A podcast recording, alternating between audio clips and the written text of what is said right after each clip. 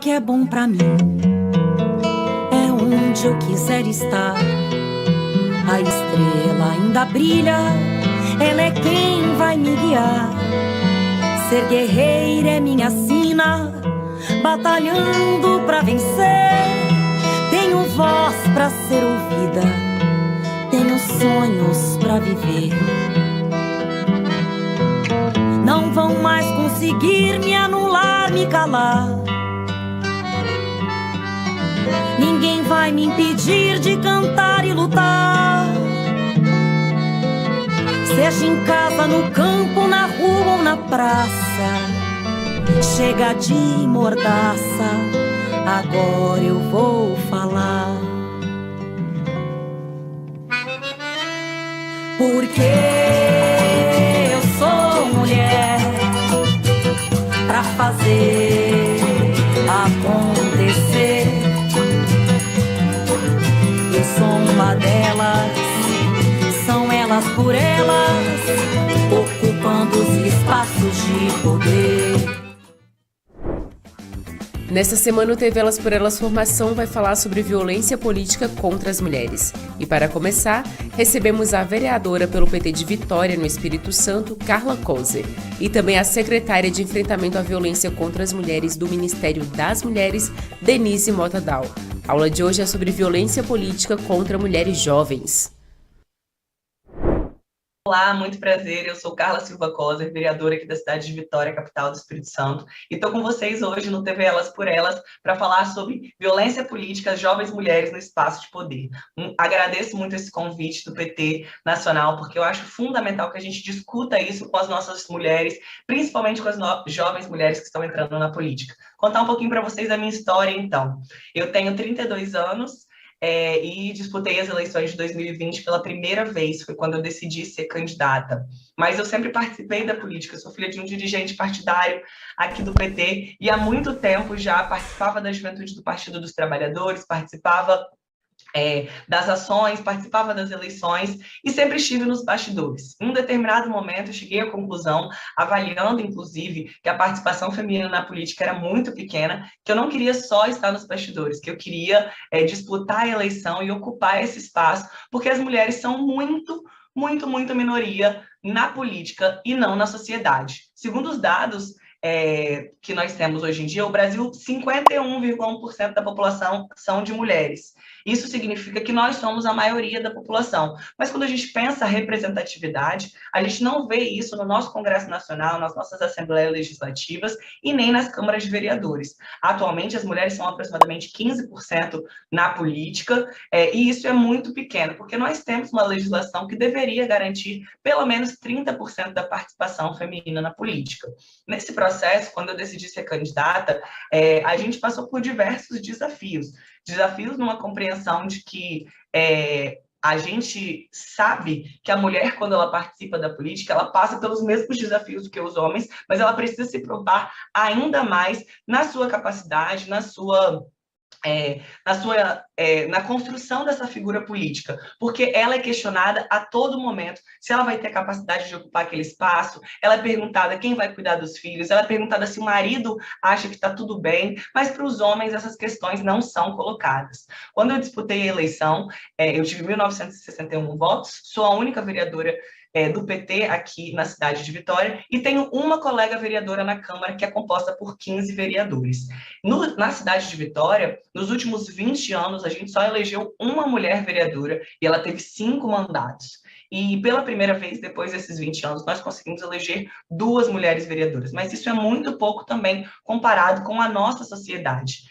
É, nós temos um recorde de. O Partido dos Trabalhadores conseguiu, e graças a programas como Elas por Elas, a ampliar a participação feminina e principalmente das mulheres jovens na política, por conta de fortalecimento dos programas como Elas por Elas e também do Representa, que nas eleições de 2020 foram fundamentais para a construção das nossas candidaturas, viabilizando a nossa competitividade, concursos de formação e também com recurso financeiro, porque a gente sabe que não dá para fazer campanha se a gente não tiver recursos, se a gente não tiver dinheiro. Então, parabenizo mais uma vez o PT por isso e provoco os partidos que estão nos assistindo, que eventualmente vão acompanhar essas aulas, para que façam o mesmo. O PT é um partido que conseguiu, a partir da paridade de, de gênero nas direções partidárias garantia a participação feminina nesses espaços, e muitas mulheres foram forjadas nessa luta. Eu sempre tive que participar como cotas é, de, de, de mulheres é, nesses espaços, e cota de juventude, cota de mulher, e a gente percebeu que isso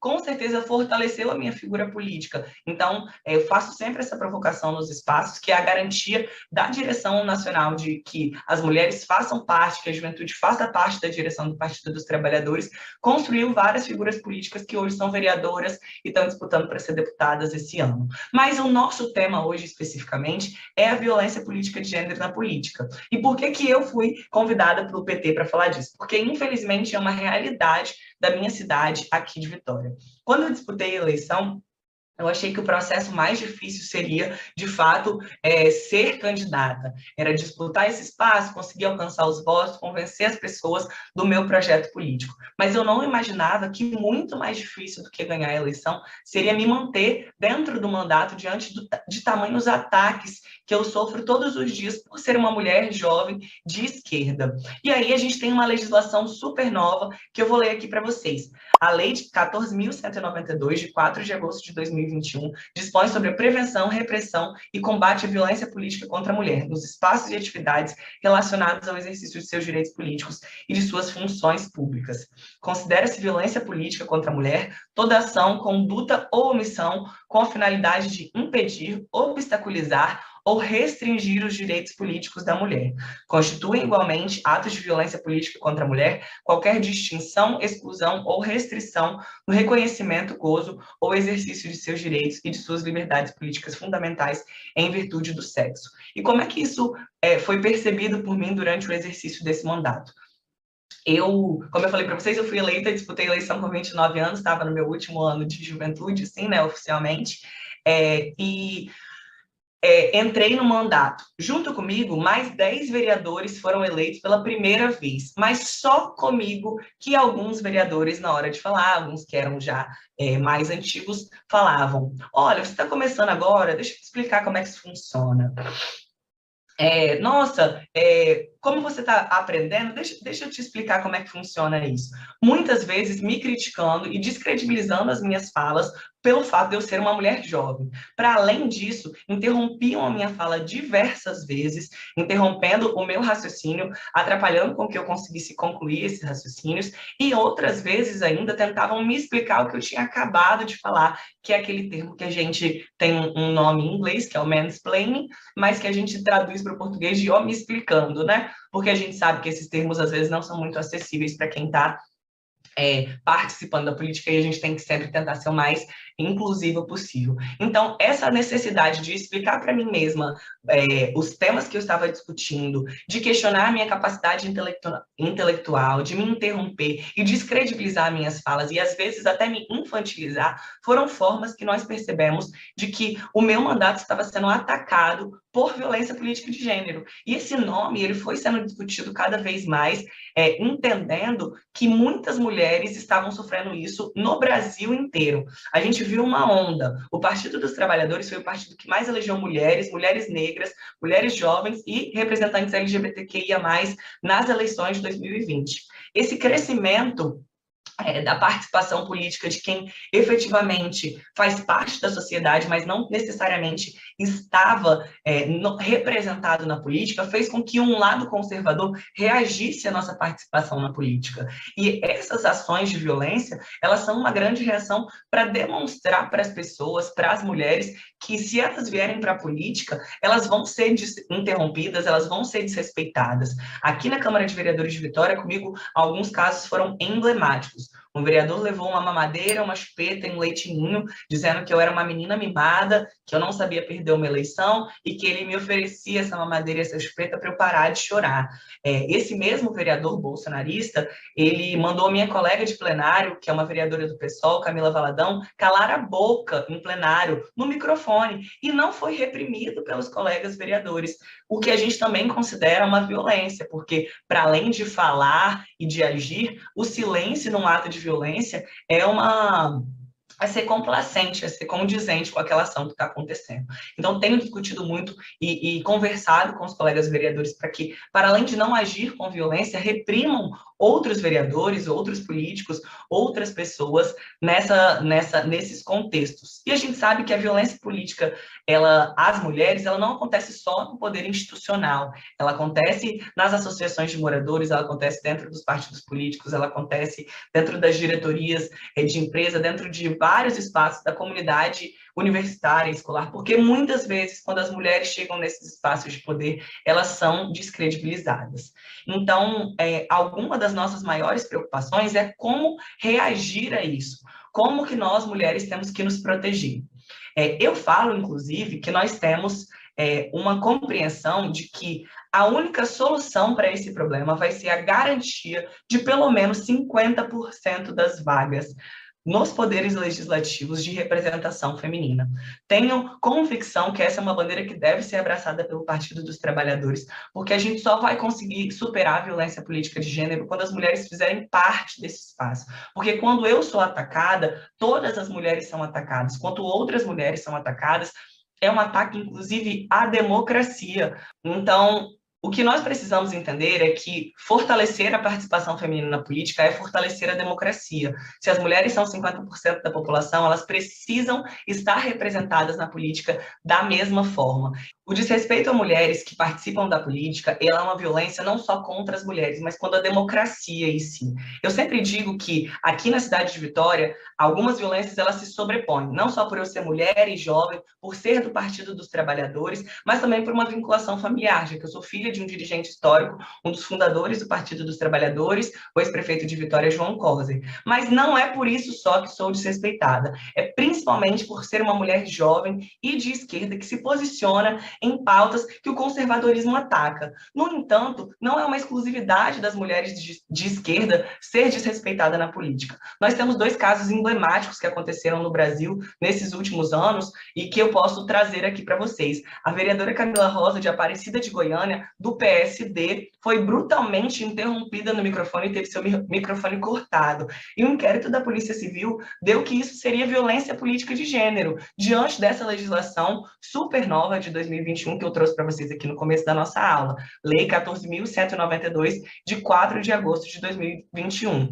No entanto, o promotor é, deste caso entendeu pelo arquivamento dessa denúncia. Ele entendeu que não existiu violência política de gênero, que era uma coisa normal que tinha acontecido com essa vereadora dentro do poder. E nós questionamos muito isso. Para além disso, também a deputada Joyce Hasselman já foi alvo de violência política de gênero diversas vezes, e não pelos partidos de esquerda, mas pelos próprios colegas de direita que fazem memes com a figura da deputada, desrespeitam ela, falam da sua forma física, falam da sua, das suas características, questionando a sua capacidade. Ainda que a gente divirja diametralmente dos posicionamentos da deputada, a gente tem que sempre respeitar as pessoas. E nesse sentido a gente entende. Porque as mulheres que ocupam esse espaço, elas precisam muito, para além de entrar na política, garantir a sua participação. E a gente não pode deixar de falar de violência política de gênero sem lembrar o triste caso da vereadora Marielle, que foi brutalmente assassinada no Rio de Janeiro.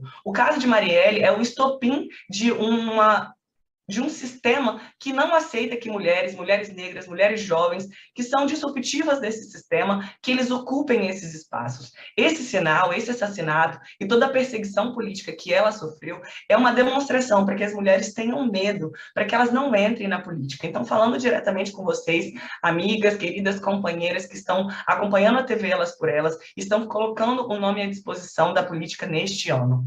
A gente sabe que a participação feminina na política, ela é fundamental, mas ela é desafiadora. A gente precisa de uma grande rede de apoio familiar, companheiros e companheiras, precisamos de uma rede é, de solidariedade dentro do partido, precisamos de investimento nas nossas candidaturas, precisamos que sejamos levadas a sério, assim como os homens são, que o partido invista na gente em todo esse processo. Mas, para além disso, a gente precisa de apoio quando a gente entra nesses espaços. Nós tivemos diversas vereadoras vereadoras do PT atacadas. A Estela Balardim, a Duda Hidalgo, a, a Beatriz Caminha, é, eu mesma aqui em Vitória, e muito feliz eu recebo que a própria presidenta do nosso partido, Gleisi Hoffmann, tenha sempre se posicionado em defesa das nossas vereadoras nesses casos que foram emblemáticos. A gente sabe que aconteceu com diversos colegas mais recentemente, a nossa própria colega vereadora Camila Jara de Mato Grosso também foi super desrespeitada com vídeos vinculados nas redes sociais falando sobre a sua vida pessoal. E a nossa rede de apoio tem que ser fundamental de proteger as mulheres nesse sentido. É uma grande responsabilidade do Partido dos Trabalhadores. E a nossa tarefa principal é entender quais são os desafios para a implementação disso garantir que as mulheres acreditem que as nossas candidaturas são de verdade, não permitir e não nos deixarmos ser candidatas laranjas em nenhum aspecto, em nenhum momento, entendendo que a gente precisa construir a política por dentro também. Obviamente, os movimentos sociais, os sindicatos, são fundamentais para a construção política do Partido dos Trabalhadores, para as defesas que nós temos, mas entendendo que a política é uma ferramenta transformadora da vida das pessoas, e quando mais mulheres entram na política, elas conseguem, de fato, mudar política. Esse é, trabalho de ocupar esses espaços é de fato uma tarefa árdua. Eu já fui mandada estudar, é, eu já fui desrespeitada em diversas formas dentro da minha atuação parlamentar. Mas todas as vezes que eu vou para a rua, vou para uma caminhada, encontro as pessoas, é, eu entendo que receba um abraço de força e as mulheres falam: obrigada por você estar lá, você é uma inspiração para mim no meu espaço de trabalho. Então, acho que muito brevemente, dentro dessa pequena aula que nós estávamos proporcionando, pensando para vocês, é, o que nós precisamos pensar é como avançar. E a gente só consegue avançar combatendo a violência política de gênero contra as mulheres jovens na política, nesses espaços de poder, com a nossa participação efetiva nesses espaços. Eu tenho muito orgulho de ser do Partido dos Trabalhadores, porque eu entendo que diversas das nossas ações já foram pensadas e construídas para que isso aconteça de uma maneira menor no Partido dos Trabalhadores. As direções paritárias, a divisão dos recursos do fundo, a elaboração de programas como Elas por Elas, a destinação de recursos para as campanhas eleitorais, nós estamos avançando. O PT tem dado exemplo para outros partidos de como se posicionar em relação às candidaturas femininas, e não à toa, em 2020, nós fomos o partido que mais elegemos mulheres, mulheres negras, mulheres LGBTQIA+, para participar da política e que a juventude foi representada e que os mandatos jovens também estão representados. Mas a gente sabe que a gente precisa de mais. A provocação que deixo para as nossas candidatas a deputadas federais é pensar essa legislação que vai garantir 50% de participação feminina na política em todos os espaços, para que a gente garanta isso nas câmaras de vereadores, nas câmaras federais, nas assembleias legislativas, para que a gente pense bastante que só com a participação feminina na política garantida nós vamos conseguir alcançar esse caminho. O Brasil que eu acredito, o Brasil que eu quero, o Brasil que eu tenho certeza que será construído pelo nosso presidente Lula, como foi feito, assim como pela nossa presidenta Dilma, que avançou na legislação de proteção das mulheres nas mais diversas esferas, conta com a participação feminina em todos os espaços de direção. Então, a minha palavra para vocês hoje é de muita força. A gente não pode aceitar que mulheres tenham mandatos únicos, porque a própria saúde mental delas é comprometida quando elas entram nesses espaços. A gente não pode aceitar que as nossas companheiras tenham medo de sair na rua, que as nossas companheiras tenham medo de se posicionar publicamente a respeito de determinados temas por conta da violência política de gênero. Nós precisamos fazer os recortes de raça, de classe, de orientação sexual, garantindo a participação feminina na política, na compreensão de que isso é garantir e fortalecer a democracia brasileira. Desde o nosso mandato aqui em Vitória à disposição de todas as mulheres, no que eu puder ajudar esse ano, quero contar com vocês, divulgar as candidaturas femininas, na compreensão de que o Partido dos Trabalhadores, mais uma vez, será o precursor, será a linha de frente da defesa das mulheres no Brasil. Meu grande abraço, saudações petistas, Carla Coser, vereadora de Vitória. E para aprofundar ainda mais sobre o que é violência política, recebemos a secretária de Enfrentamento à Violência contra as Mulheres do Ministério das Mulheres, Denise Mota Dal. Olá, eu saúdo a todas as companheiras que nos assistem e acompanham no programa Elas por Elas. Meu nome é Denise Mota Dal, eu sou assistente social e mestra em saúde coletiva. Sou ex-secretária municipal de Políticas para as Mulheres da Prefeitura de São Paulo, no período de 2013 até 2016, na gestão do prefeito Fernando Haddad. Sou ex-diretora de Gestão do Trabalho, Educação e Saúde do Ministério da Saúde. Permaneci neste cargo de 2011 a 2012. E a minha militância tem origem no movimento sindical. Eu venho do Sind Saúde, Sindicato dos Trabalhadores Públicos da Saúde, e fui também dirigente da Central Única dos Trabalhadores. Bom, neste primeiro diálogo, eu quero retomar o debate sobre o que é violência contra a mulher. A nossa ex e eterna ministra Eleonora Menicucci já tratou dessa questão aqui no programa, Elas por Elas, e eu vou então somente enfatizar e retomar este tema, é, acrescentando algumas informações da minha experiência de gestora municipal.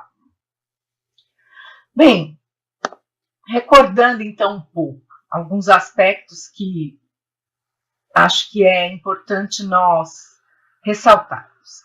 A violência de gênero ou sexista é um problema que atinge milhões de mulheres no Brasil e no mundo, a ponto de a Organização Mundial de Saúde passar a considerá-la, desde 2015, como uma epidemia mundial que gera sequelas físicas e psicológicas e é uma das mais frequentes violações dos direitos humanos.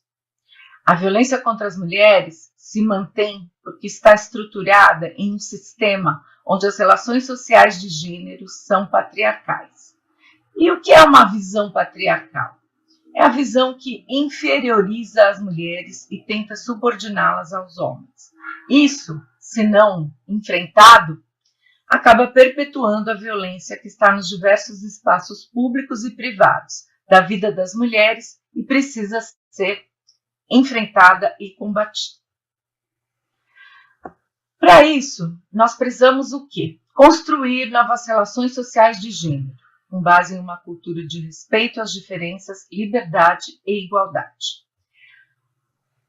A violência contra as mulheres não é composta, portanto, de casos isolados ou exceções. Ela é ampla e atinge mulheres de várias classes, religiões e culturas, de uma forma ou de outra, nos diversos espaços públicos e privados, seja na forma de violência física, psicológica ou patrimonial, porque a violência contra a mulher está apoiada em uma cultura, em uma visão de desigualdade, desigualdade entre os gêneros, né? Se constrói uma visão, um estereótipo de qual deve ser o comportamento de uma mulher, o que a sociedade espera ela, a partir da visão masculina de subordinação da mulher a, ao homem, sem é, que tenhamos o respeito às decisões, a autonomia sobre o próprio corpo, do que a mulher deseja, e se cobra da mulher papéis, posturas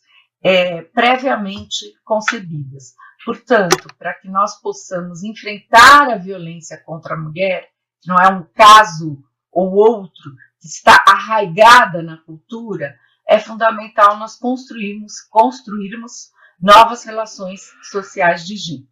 Bom, falando um pouco nos tipos de violência, nós temos a violência mais explícita e visível, que é a violência física, que significa qualquer conduta ou ação que viole a integridade corporal da mulher, a violência sexual, qualquer conduta que faça a mulher participar de uma relação sexual ou contato não desejado.